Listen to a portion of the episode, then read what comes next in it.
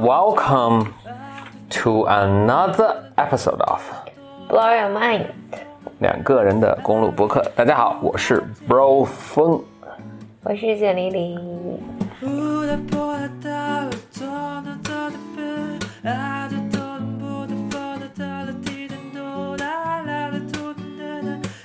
我先说一下这个 Bro 风，这个 Bro 是什么情况啊 OK，？Bro 呢是来自 brother，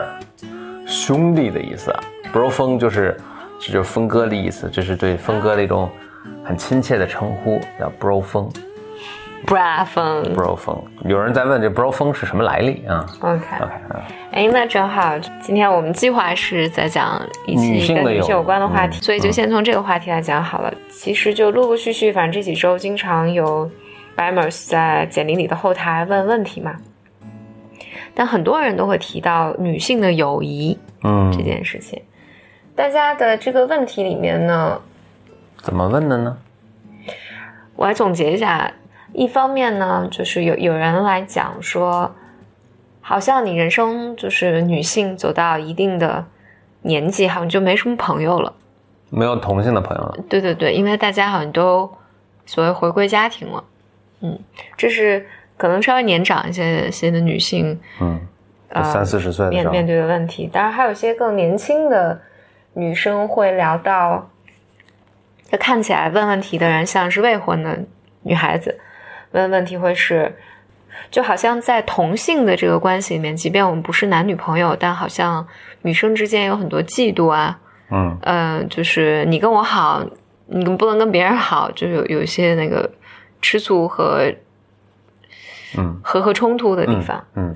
那还有人聊的是说，还还有一个 Bimers 说有一本探讨女性单身的书里会讲到危险的友谊，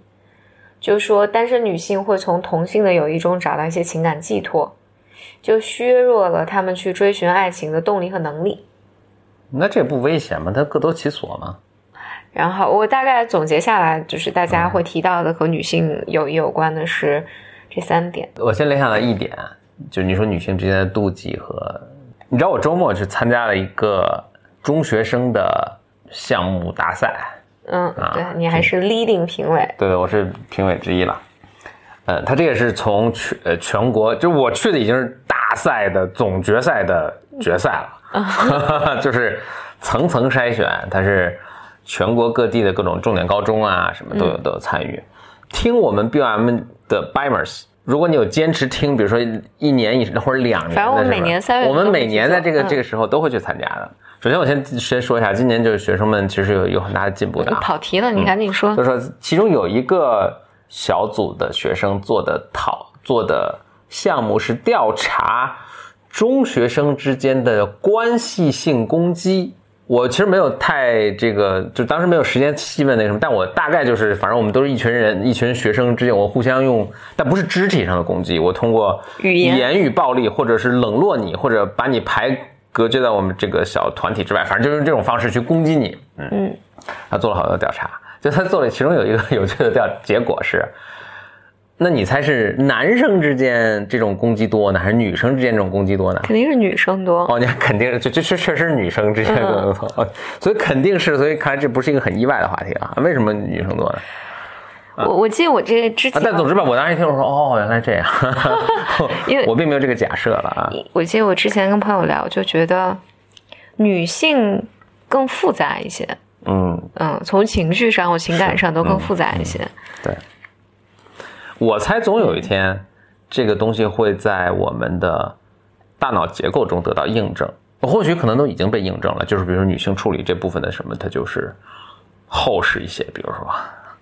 就处理情绪的这部分，它的这个细胞它就多，或者是它这个连接就更密集。对，嗯，我我这个是想到一些，但这并不意味着他们一定有攻击性，也许它更有更多的包容，也有可能。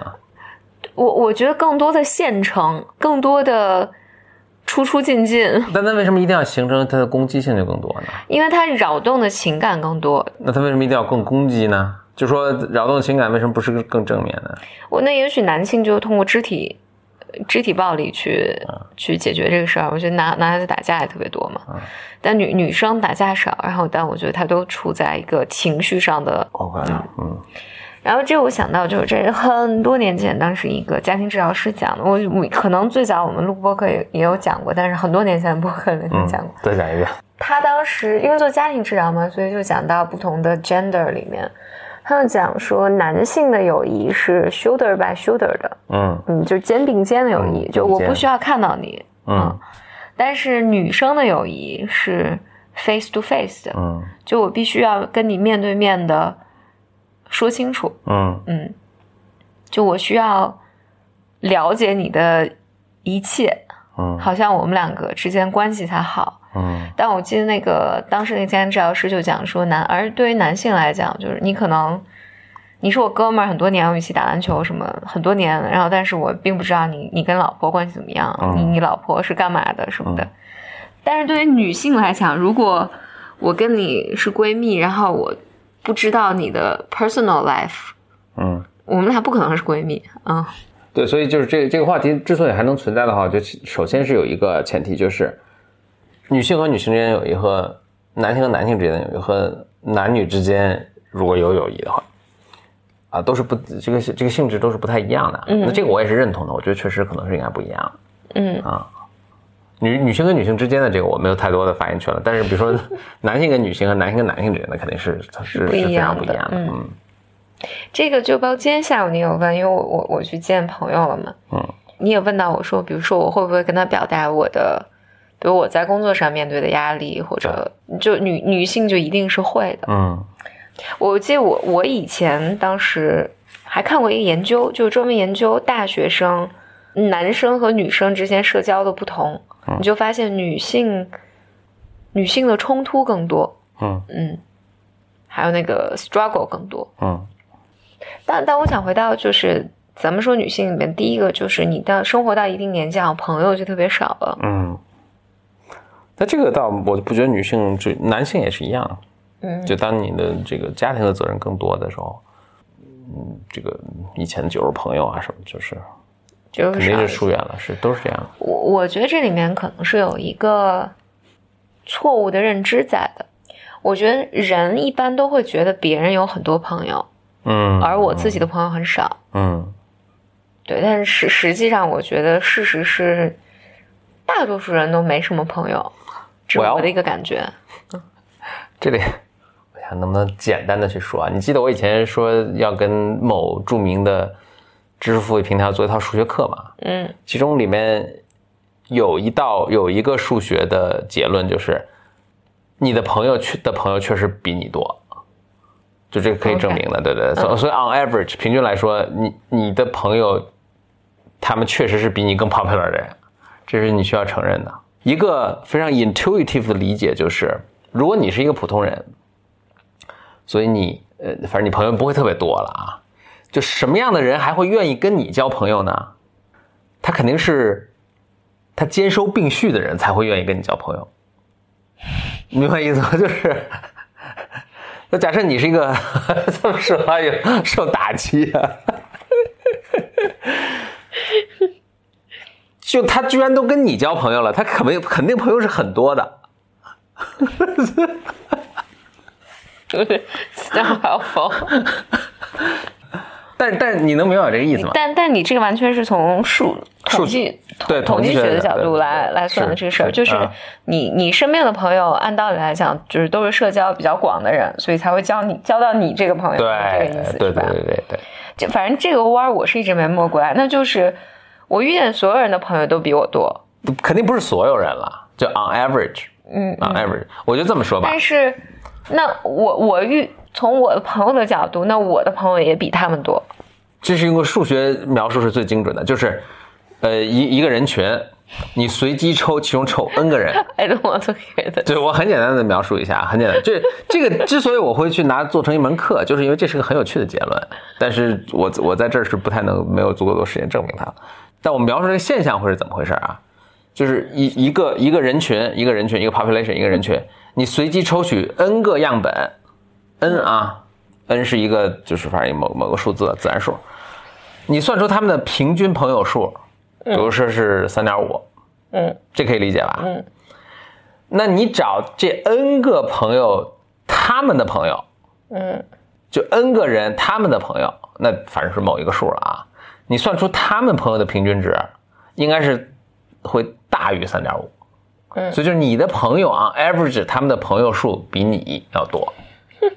这 这一段能剪了吗？你 你能把这一段剪成彩蛋，就非常的这个 intuitively 也干扰。intuitively 是这样的，你的朋友假，咱们就假设咱们当取 n 等于一的时候，那就是你呗啊。比如说你有三点五个朋友，嗯，这三点五个朋友中，可能大多数都是跟你差不多一样的普通人，嗯。但是肯定有一个人是一个那种中枢，就是信息中枢的那么一个，他朋友特别多，嗯。他一下就把朋友平均值拉上去了。OK 啊，大概是这么一个结果。OK，那就是说你反正你的朋友之中，反正肯定是有一个大枢纽。就就很就就就是嗯。拉高大大概率会有一个大枢纽。嗯，为什么你的为就然后那就要问为什么你的朋友中大概率会有个大枢纽呢？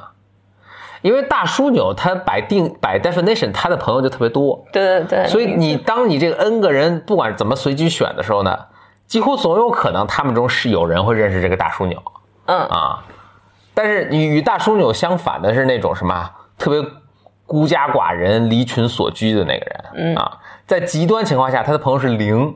就没有一个人是他的朋友。OK，嗯，那这种情况下，你几乎不可能选到他，嗯。就是说你随机选 n 个人，嗯，是是是。没有人是他，所以你都不可能选到他，所以他的平均值会往那个高的那个数去但你。说这个没有借鉴意义，因为 我只是觉得是 this is such an interesting fact，这个真没有借鉴意义。所以那个该该知识付费平台没有选中我这门课，是 是的。是有编辑还是起到了作用啊？你说，嗯但我我想说的是，就我们抛去大枢纽嘛，啊，绝大多数人我觉得都是都跟咱差不多对对对，Yeah。都是没有什么，就朋友不多，OK，所以大家听到这儿可以听一下，这就是为什么数学在日常生活中完全 毫无用处不。是我的意思，说是有用的，但是没有人理会。就是它是 fact，but still people ignore it. OK I don't know why. OK，然后来讲，我我我想表达一个，就是，我我觉得我我见到我身边身边的人，嗯。其实绝大多数人都是生活在一个孤岛上，，Yeah，我自己感觉是个孤岛。就我说的离群所居的那个人，那个人，就是你的朋友不是很多，然后你时不时都会觉得，啊哎呀，就是你让我真的坐下来数，真的坐下来想，当然我能想到很多朋友，但这些朋友可能是我已经好久没联系了，但你嗯联系起来还是很亲密，但是我是。好久没联系了。对这个我就记得我妈，我妈好像从小我经常听她说这句话，我妈说，女女孩子一旦成家，嗯，特别是有了孩子，她说这个人就消失了。她要消失几年，嗯嗯，所以我觉得对于女女女生来讲，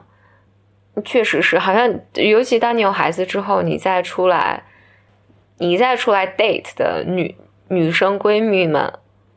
都是带着娃的。然后另外一个，我我我想我想提提这一点，就这和女生男生无关了，就是就对于友情这件事情，也是需要你去努力的。嗯嗯，就如果你真的想维系跟谁的友情关系，就不是不是说我们交给岁月或者交给时间，它就还是需要经营的。嗯当然，我觉得整个人生就是你的你的发展里面，你还是会有，嗯，有一些契机，你跟谁 reconnect，或者你你跟谁走上了不同的道路，你以前就无话不谈，然后现在你们之间可能确实有了，呃，不同的方向啊什么的，但整体上，友谊也是需要经营的。但是刚才我们不说三个嘛，还有一个就是我觉得给更年轻的女孩子觉得，是不是我有了好朋友，就没有那么大的去找爱情的动力了？嗯，至少把它翻转过来，我觉得对男生来说好像不存在这个问题。嗯啊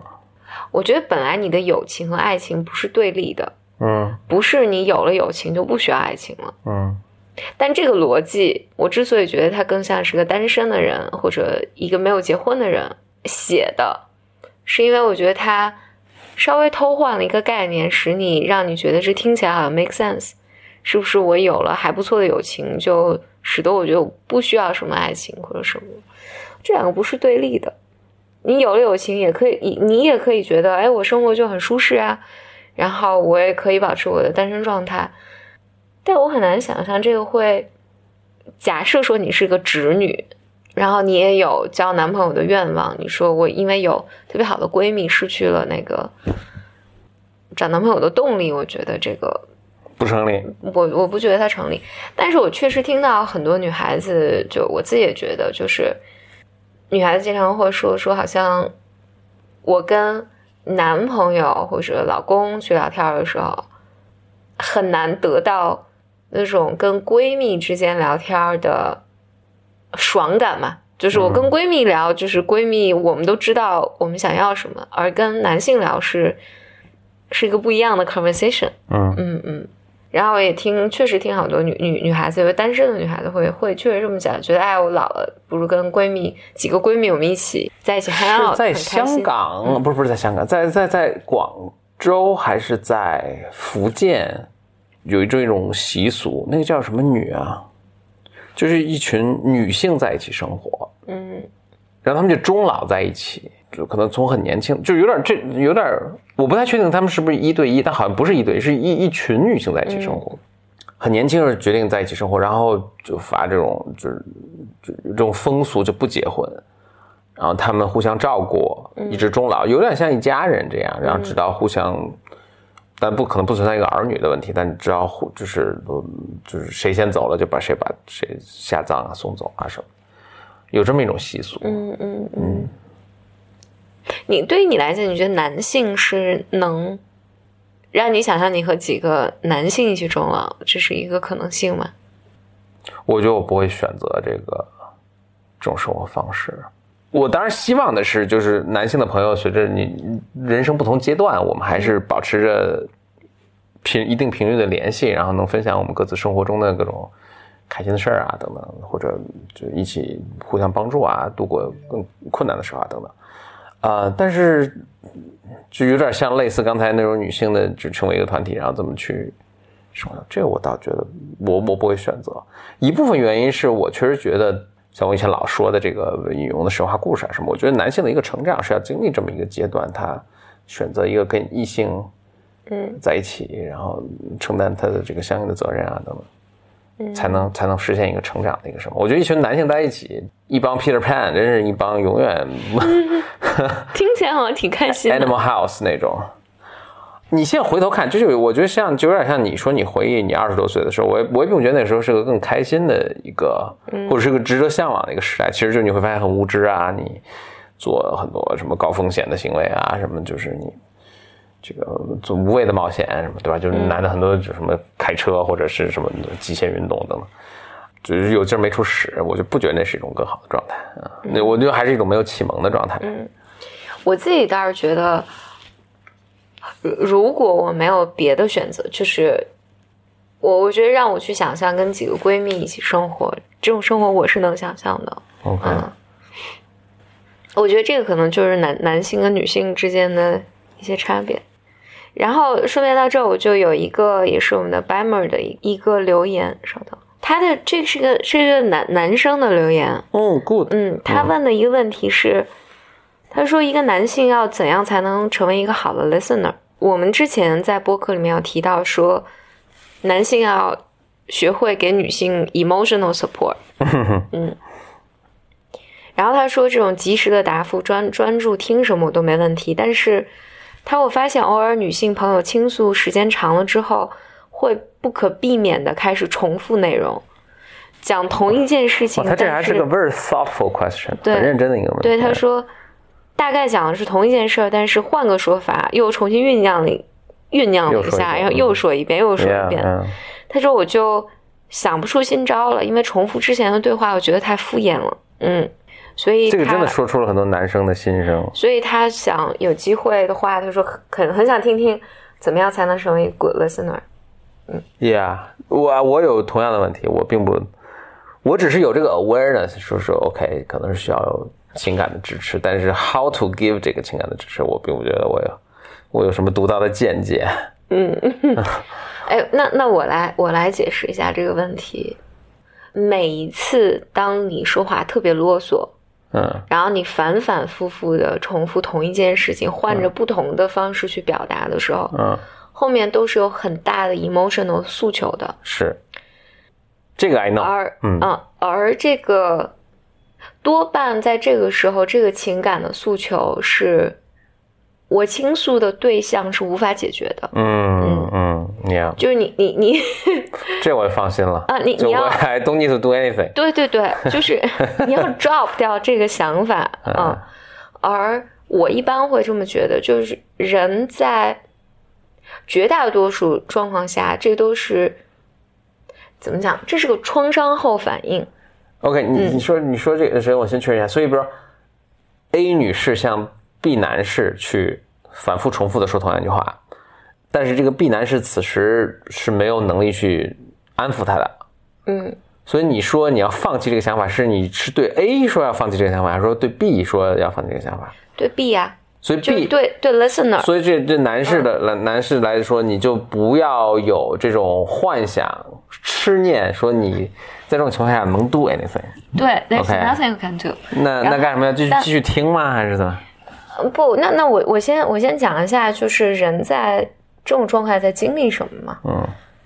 一般都是在经历创伤，，Yeah。所以最典型的就是我们以前有听说祥林嫂嘛，孩子丢了，啊，Yeah，他就一遍一遍一遍一遍的重复。嗯。这个重复里面，你可能有很多诉求，一种是哀伤，一种是愤怒，或者是他的这种反复的要证明我，我其实我很努力的看孩子，但是，但我我尽管我尽管丢了孩子，但我还是个好妈妈，就是就是有有无数无数的内心的这种 dynamic 在在 drive 他反反复复的说同样一件事。这还是个真是特别重要的 point，所以我希望就大家不管谁在收听的时候，我你是在你生活的经历中肯定是碰到过类似这样的情况，程度可能没有那么重，嗯嗯。但一个人反反复复说话就重复同样的一个事情，自己似乎没有察觉似的，嗯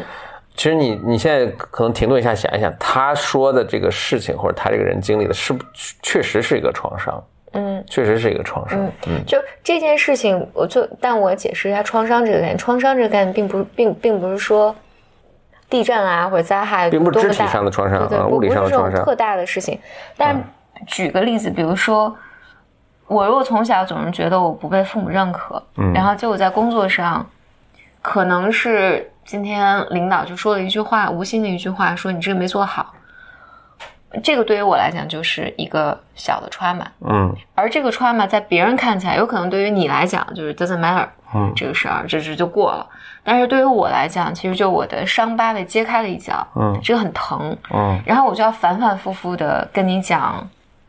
哦，我今天遇见了这件事情，然后我我明明这个事情做了，然后不啦不啦不啦不啦，但是被老板老板批评了。，Yeah，我今天说一遍，明天说一遍，后天又说一遍，而且用不同的方式、不同的角度不断的说。Yeah，这是这位咱们这位男士描述的情况，嗯 首先，我觉得我我们自己要有这个意识，它是一个被 traumatized 的一个，哎，这听起来并不应该这只是只局限女性，对吧？这肯定不是男性肯定也是啊。对。但为什么大家至少会有这个刻板印象，说好像女性做这种事情比较多呢？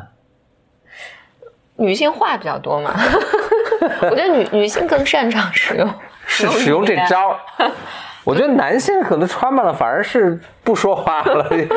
Stonewall Jackson 的，有可能，嗯但我还回到我的思路上，所以就我们再换一个角度，就是当我们反反复复、重复啰嗦的时候，它本身也是个施虐的过程，嗯，就是我在虐待别人，对我让别人穿骂别人，对我我让别人体会我内心那种痛苦的感受。嗯我我我这我想到一个，还还有一个我觉得相对健康的例子啊，就是我记得我们有一年，这是我跟我们家人一起去那个漂流玩漂流，嗯然后结果那次那个漂流，它那个防护措施不是特别好，反正就是我们有两船人是一起去的，两船人经历了非常大的 trauma 吧。就我那次那个我我还那个骨折了，嗯就反正我们大家全都受伤了，然后巴拉巴拉巴拉。我我当时骨折之后，因为我要回北京上班，就我就我就我就回来了。但是我家人还有当时同船去的几个叔叔阿姨，他们应该在之后的一个月里面组织了好几次聚会，嗯就是反反复复的 repeat 同样的故事，就那天有多么的惊险，然后那个是怎么怎么样的事情。我自己觉得那就是他们疗伤的一个过程。嗯嗯，就是这一群人大家反复的一起来诉说的过程里面，慢慢消化和代谢了他们的情情感以及相互支持。所以呢，我自己觉得就是写信来的这个 Baimer 一定他一定是个很好的 listener，嗯，都能做到这一步了，应该他很努力然后，但是我觉得有一个，，good enough 了。对我我我反而觉得在这种状况下，你的问题不是要当一个好的 listener，而是某种程度上你要学会保护自己。嗯 就是当一个人反反复复的跟你讲的时候，当你有精力的时候，那你就听一听。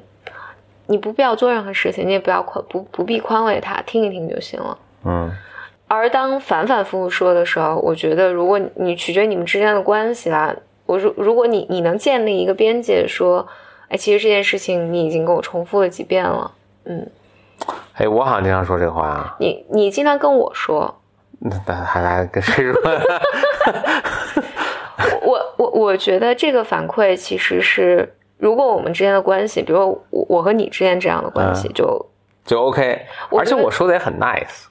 no，你有的时候很激烈，OK，然后但但我觉得这个是能够帮助我意识到 哦，我在一个那我确实挺好奇的，比如你在重复这个的时候，你自己有意识到吗？也是有意识的，有时候。我觉得你肯定是知道，你你你你的一部分是知道你在重复这件事情的，但是一部分就是你的 trauma 在，就是你你你非常非常需要把这事儿再说一遍。有的时候，我觉得我我能我能意识到，我有时候在反复说它的时候，就是想要试图去说服自己一些东西，或者试图要从这个表达中再从你那儿想要 validate 一些啊。一些东西，嗯就这个 so common 啊、呀，我觉得基基本上我见的男性、女性都有，嗯，你就觉得在你们的 conversation 的某一刻，他突然失控了，嗯嗯然后他开始跟你讲一些其实跟你们的对话或者跟你没什么关系的嗯，是是，某些事情的细节，嗯，然后刹不刹不下来。对，嗯而且停不住，嗯，他就一定要停不住是个很典型啊，的你能感觉到他那个那个情绪，他一定要，嗯因为我是能回想到，确实有那种场合，比如说，比如说我跟人吵了一架什么，然后后来描述这个事情，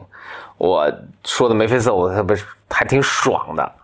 然后他说完了之后，他哎觉得不过瘾，我想再说一遍。这个听着不像抓吗？我要再把这个人再骂一遍，你知道吗？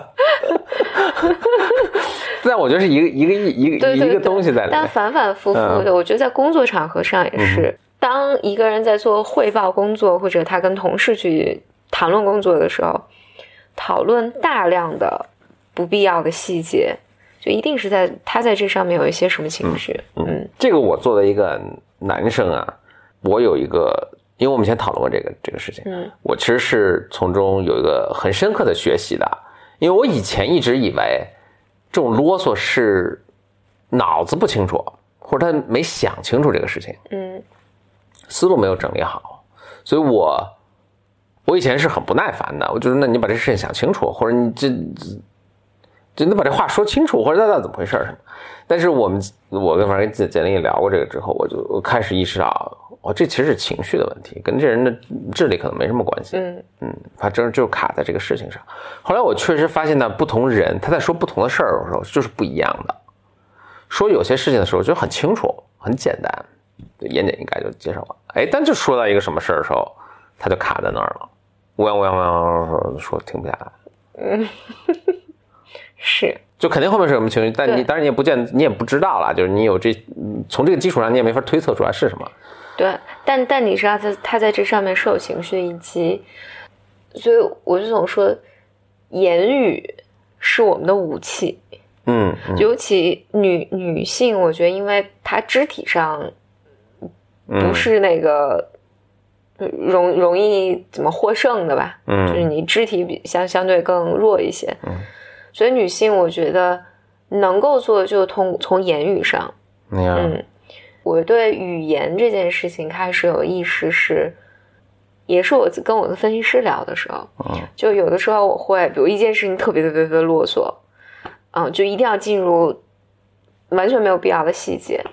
或者有的时候是说一些毫毫不相关的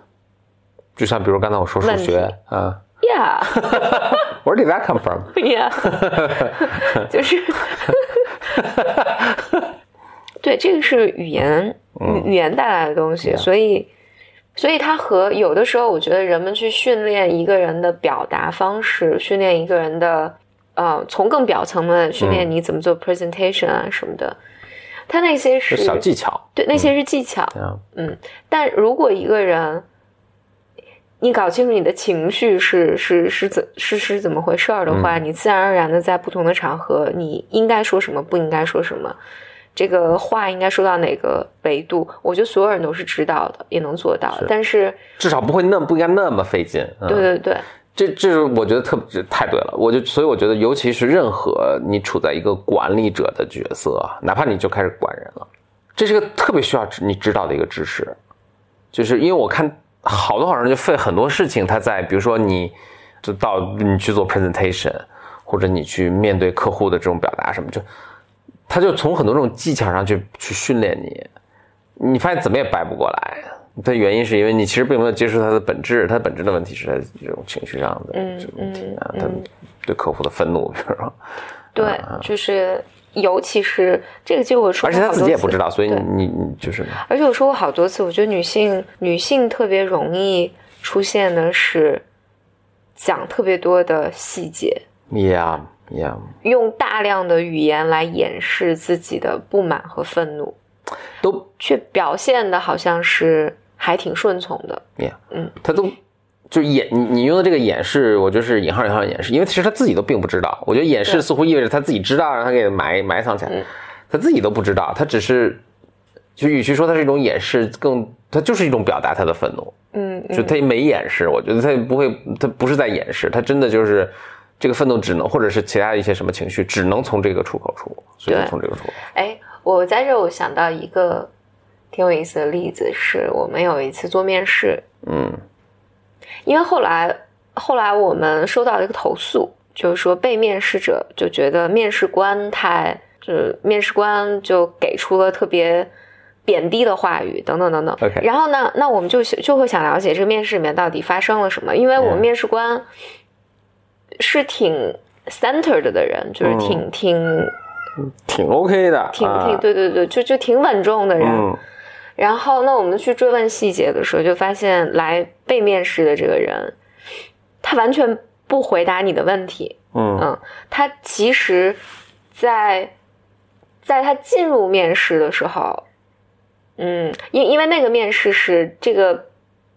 是这么这么来讲嘛，是我我我们要去评估一个咨询师的专业能力。嗯，那他本来进入这个面试的时候就不爽，但他又觉得这就是平台的一个要求嘛，嗯。所以他理理性看他是来了，但他里面有很多不配合的动作。嗯嗯，Yeah，然后，所以他表现的特别顺从，特别的，你你要什么，你问什么，我都回答。但是在里面是暗含了非常多的攻击和，而他这个攻击是通过，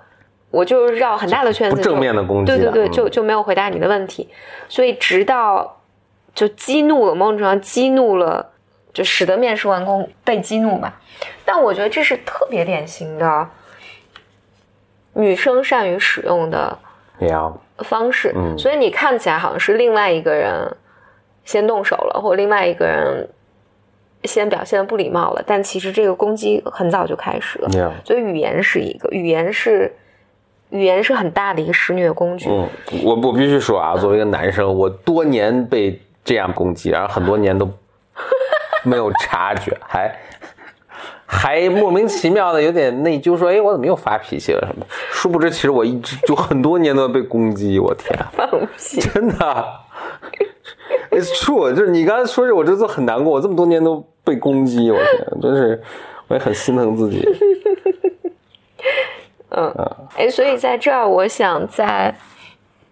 再补充说一个问题，也是一个 e r 写信过来的，跟这个我觉得会有一些关系，但我们跳开了语言这件事情上，就他就讲说，希望我们能讲讲亲密关系的重建。OK，是因为他提到说遇到了就是出轨，嗯，然后但是他们后来又决定。就是再来一次机会呗，再试出冲对，就就就决定重新重新出发。呀，嗯，再为这段关系努力一次。嗯嗯，我我看他写的那个里面，他写一些细节，我就我觉得在这就不讲了。但是，其实我看到他写的时候，我是特别祝福他他们的，因为嗯。在他们的这个 case 里面，就至少他写给我的 case 里面，我觉得两个人是有充分的思考和沟通的。嗯，当然，就这里面和刚才我们说的问题有关的，就是我觉得你看到了行为永远是表象，就一个关系里面谁出轨了，这是一个行为。嗯，但是但是关系永远是复杂的，就在这个关系里面，你做了什么，他做了什么。两个人共同建造了什么样的关系？我就想讲出轨这个行为里面，我觉得最粗暴，人们不愿意思考的时候，就会说那就出轨这人谁出轨谁是坏蛋。嗯嗯嗯，我觉得这个是最愚蠢的一个，对对，太简单粗暴了，对的一个逻辑，也是最偷懒的一个逻辑。嗯，那当然还有，有的时候人们使用出轨的方式是来引起伴侣的一个注意的。就虽然听起来这个非常的 stupid，但是人们是会这么做的。然后有的时候人们是通过我没有办法处理我们两个之间关系一定的困难，所以我反而是使用出轨的方式来 cry for help 的。嗯，这是一种可能性。有的时候呢，有的时候是我没有办法跟你说再见，我没有办法和你去说再见，所以我。我专门，其实有的时候我是使用了第三个关系来处理我们两个之间的问题，然后所以所以才会出现你比如说有的时候，为什么他做这么傻的事情？为什么就是还这么容易被抓包？他甚至留下一些蛛丝马迹，故意被抓，知道？故意希望你发现。对，所以他其实好多时候人们是使用第三个关系过来跟你 communicate 我和你之间的这个关系。嗯，所以当你特别决然的说这就是出轨。出轨就是罪该万死，嗯，然后我们两个之间就完全没有机会，我觉得这个是需要更慎重的。嗯，这个我可能之所以我想到这是，我一直脑袋我一直在想着要回答这个问题，然后，但我觉得这个和我们刚才讲的就是，你 superficially 你看到什么样的行为发生，其实和你最终和情绪和关系本质上是更有关系。嗯，对。然后，当然，这就这个斑马还问了一个问题，说：“他说我也不确定我是否真的可以消化这样的痛苦，重新出发，所以我很想了解一些关于关系重建的想法。但我自己的感觉是这样的，就是所有的关系，无论是亲情、是爱情、是友情，你生命所有的关系都是要经历痛苦，而且需要你去努力的。”对，然后当然，那那所有的关系都有个尽头，或者都有一个所谓缘分在。当你觉得能努力的时候，你就努力努力；你觉得不能努力、坚持不下去的时候，那你就你再选择新的关系，或者你选择停一停，我觉得都可以。那这个还让我听了还挺……你说我，当你觉得 OK，你能坚持就坚持，你不能坚持不了。就好像比如我现在健身嘛。嗯，我每次自己跟那儿举重的时候，我老觉得真的真坚持不下去，也真的是真坚持不下去。但是有一个教练在那儿呢，不管他跟我说什么，或者他他他，或者他就是人，他就在那儿，或者怎么样，我就还能坚持多，而且多很多。嗯，像那个美国的呃什么海豹特种兵，嗯嗯，他们有一个什么百分之四十的什么 rule of forty percent，他说什么说。当你觉得你坚持不下去的时候，其实你离你的极限，你才才到了百分之四十。嗯。所以当你跑了四十公里，你觉得跑不下去，其实你还能再跑一百公里。嗯。就这样，这是他们他们这个部队的一个原则。所以你留给他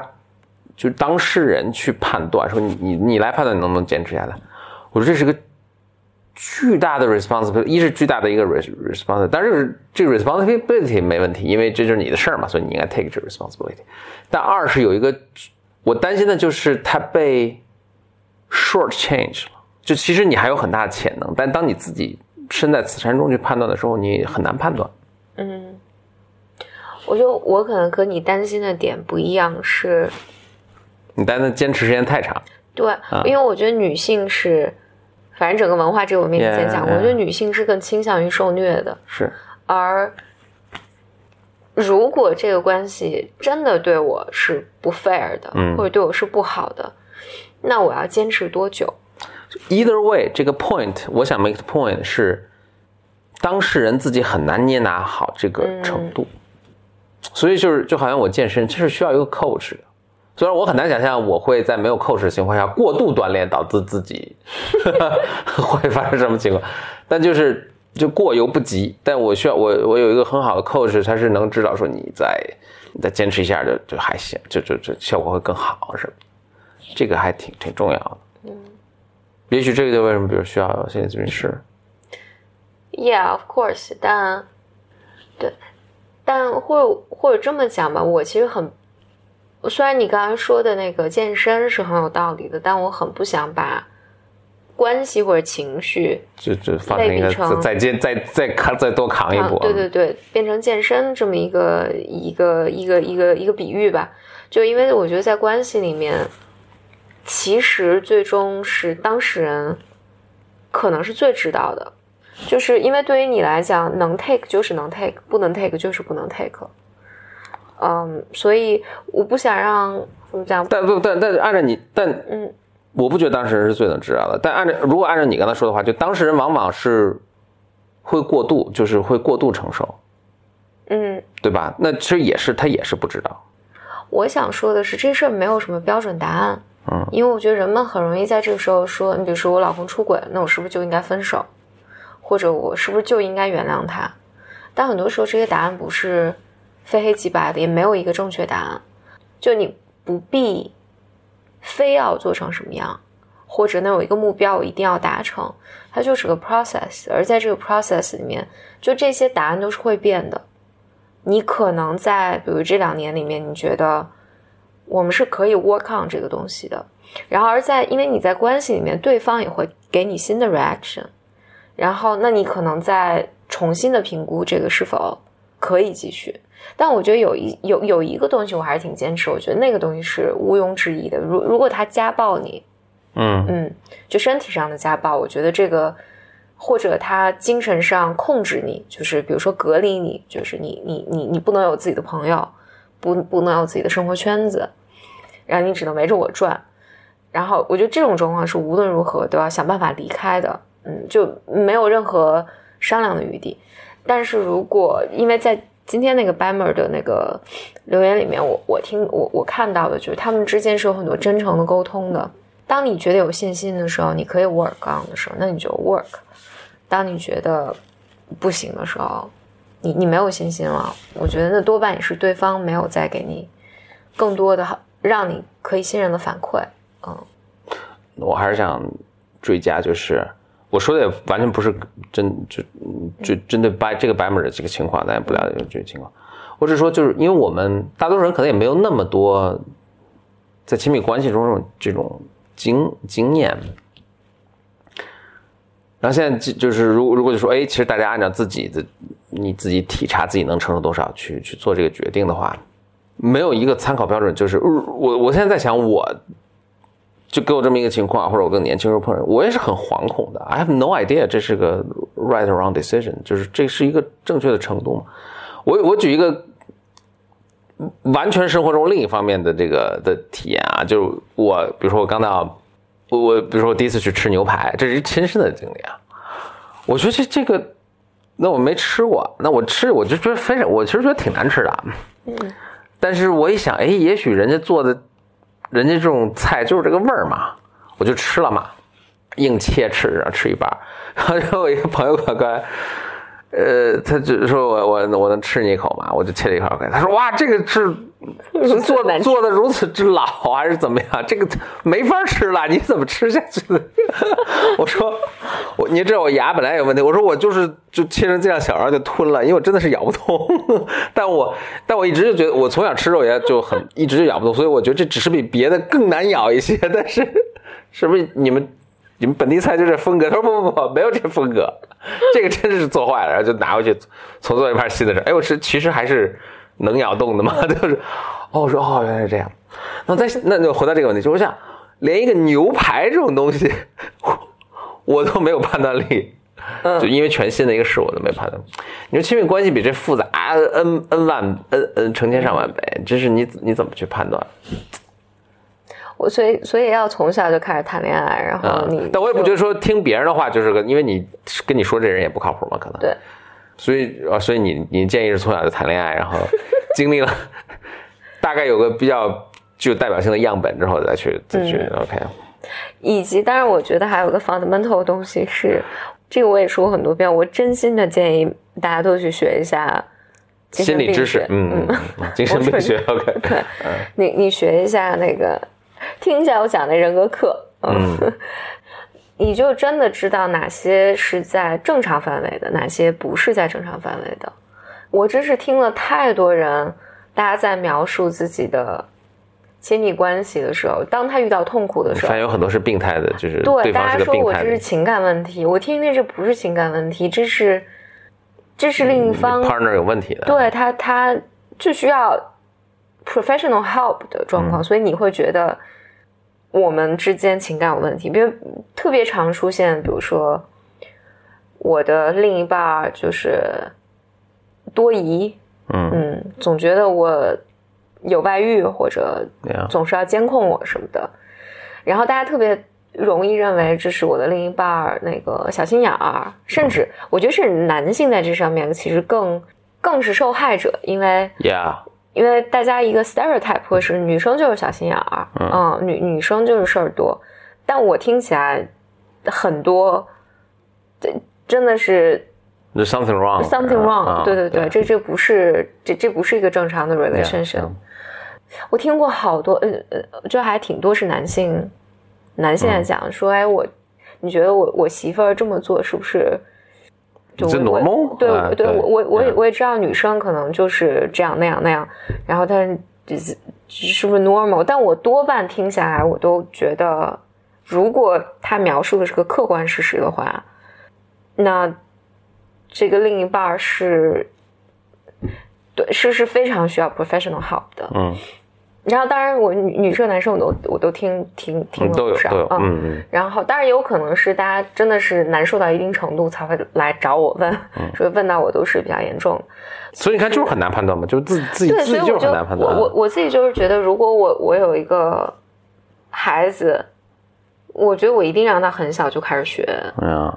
学变态心理学，然后嗯学那个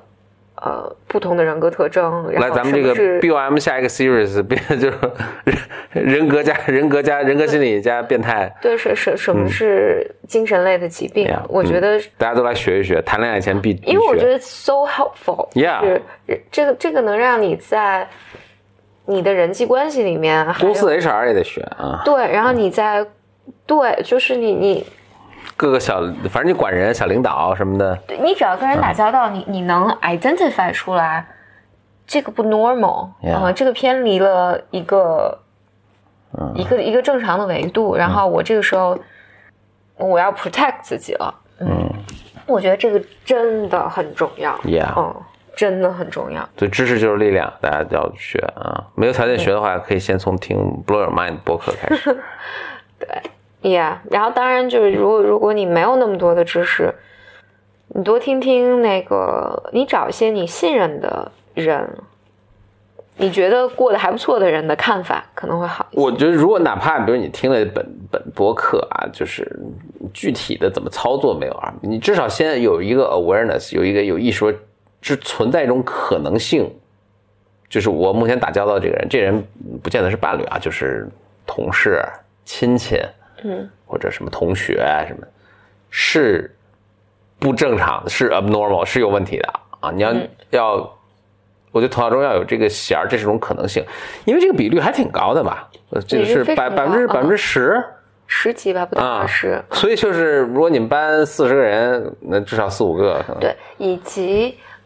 以及两说不见得都那么严重啊，不对对见得都那么严重啊嗯。但是有有的人，比如说他在某一些事情上，就是施虐的特质特别、嗯特别重，嗯就所以每个人身上是有健康的部分、不健康的部分的。他在一定的情况下，他不会拿他身上不健康的部分来对待你，和你打交道。嗯但是在一些跟他的创伤有关的情形下，他就是拿他不健康的部分来跟你呀，打交道。就比如说，比如当我被 traumatized 的时候，我就是可能连着两周反反复复跟你同说同一同样一件事情，然后这就是一个，对，这就是一个我们所说的 abnormal 的一个、是一个状态。所以每个人身上都有这部分。然后，当然你有幸的是，嗯，你有 awareness，然后你知道，你你知道你在干嘛，嗯，就是不至于 lose control。对，嗯，以及当然你要有比较比较好的 support support system 啊，就是你你跟谁讲，跟闺蜜讲，跟一个闺蜜不够，你讲五个闺蜜，然后，但全我全部被你荼毒。对但是但我自己的那个我自己方式，我觉得是因为我我我自己有治疗师嘛，我有的分析师，Yeah，我 so helpful，嗯，因为我每次都能跟他聊一聊，啊，我我我很 appreciate 这样是。对，就是你你大概能知道我为什么为什么要这么做，嗯，好了，那这就是我们一下录到了半夜，这就是我们女性系列的第五集，嗯。嗯，会准时在周二 周二播出。现在已经周二早上了，对凌晨，所以文峰要今天剪辑一下发出来。收听我们这个 BOM 女性系列，如果有任何问题呢，欢迎到简历里微信号后台给她留言提问。嗯就像我们今天主要是回答了收到的呃今今天说的这些问题，都是简历从简历里微信公众号后台收到的，就简单的简里面的里里面的里。此外呢，大家也可以发邮件给我们，邮邮箱是 b y m club 一个词 b y m club at outlook.com。好啦，谢谢收听本期节目，我们下周再见，拜。